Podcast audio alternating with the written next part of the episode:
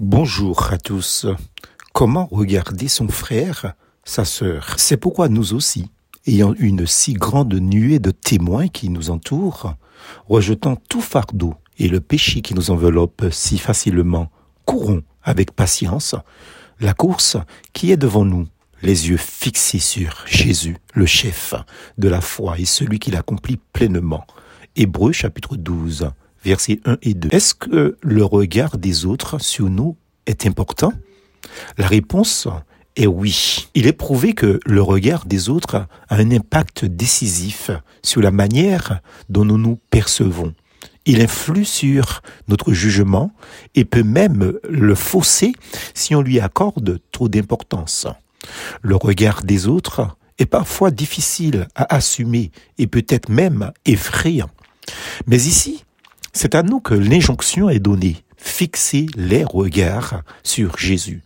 Nous avons besoin de toujours fixer les yeux sur le Seigneur Jésus. Sinon, ne pas le faire, ne pas regarder à Jésus, fausserait notre regard sur nos semblables et nous détournerait de la perspective, selon l'apôtre Paul, de connaître Christ, mais bien plus encore, ça nous empêcherait de le connaître, de connaître la puissance de sa résurrection, la communion de ses souffrances, et en finalité, nous empêcherait de devenir conforme à lui dans sa mort. Philippiens chapitre 3, verset 10. Le regard des autres peut intimider, déstabiliser et empêcher d'être pleinement soi-même. La peur du jugement est un mécanisme psychologique naturel tout à fait normal puisque nous ne pouvons pas vivre seuls. La communion avec les croyants est heureuse et doit être recherchée, mais elle n'est jamais parfaite car nous sommes tous marqués d'imperfection. Si l'ennemi parvient à nous occuper des défauts et des péchés des uns et des autres, L'ennemi réussira aussi souvent à nous décourager et à nous troubler, à troubler cette communion mutuelle fraternelle. L'Esprit de Dieu voudrait nous occuper que de Christ. C'est ainsi que nous manifesterons l'amour et la grâce dans notre attitude les uns envers les autres. Voilà pourquoi il est question de fixer les regards sur Jésus. La moindre déviation vers un tel ou une telle pourrait conduire à la catastrophe individuelle, conjugale, familiale donc, et communautaire c'est-à-dire dans l'Église. Quel contraste entre le travail de Satan et celui de l'Esprit Saint. L'ennemi, lui, nous pousse à chercher tous les défauts des autres, ce qui détruit.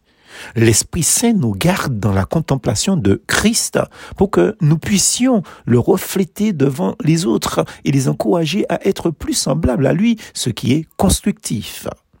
L'amour de Christ pour les siens n'est pas basé sur ce qui se trouve en eux, mais sur ce qu'il y a dans son propre cœur, le Saint-Esprit et l'amour que Dieu a versé dans son cœur. Ainsi, l'amour pour les enfants de Dieu produit par l'Esprit dans notre cœur ne s'appuie pas sur ce qu'il y a en eux, mais sur ce qu'il y a dans le cœur de Christ pour eux, de l'amour divin. Ce n'est pas à cause de ce qu'il voit dans ses enfants que le Père les aime, mais pour ce qu'il fait en eux, afin qu'ils deviennent tous conformes à l'image de Jésus-Christ, son parfait reflet en fait. Quand un sculpteur considère un morceau de marbre brut et irrégulier, il ne pense pas à son état initial, mais à la superbe sculpture qui s'en dégagera lorsqu'il aura terminé son œuvre et ôté tout ce qui défigure sa beauté. C'est ici que nous devrions également nous regarder les uns les autres en Christ, mais aussi notre prochain, tout simplement. Je vois en toi mon frère, je vois en toi ma sœur, un diamant brut que Dieu, le divin sculpteur, va peaufiner en pierre précieuse et de grand prix. Mais pour cela, il demande à tous une seule chose, de fixer les yeux sur Jésus, regarder à lui et non pas aux autres. Plus force en Jésus.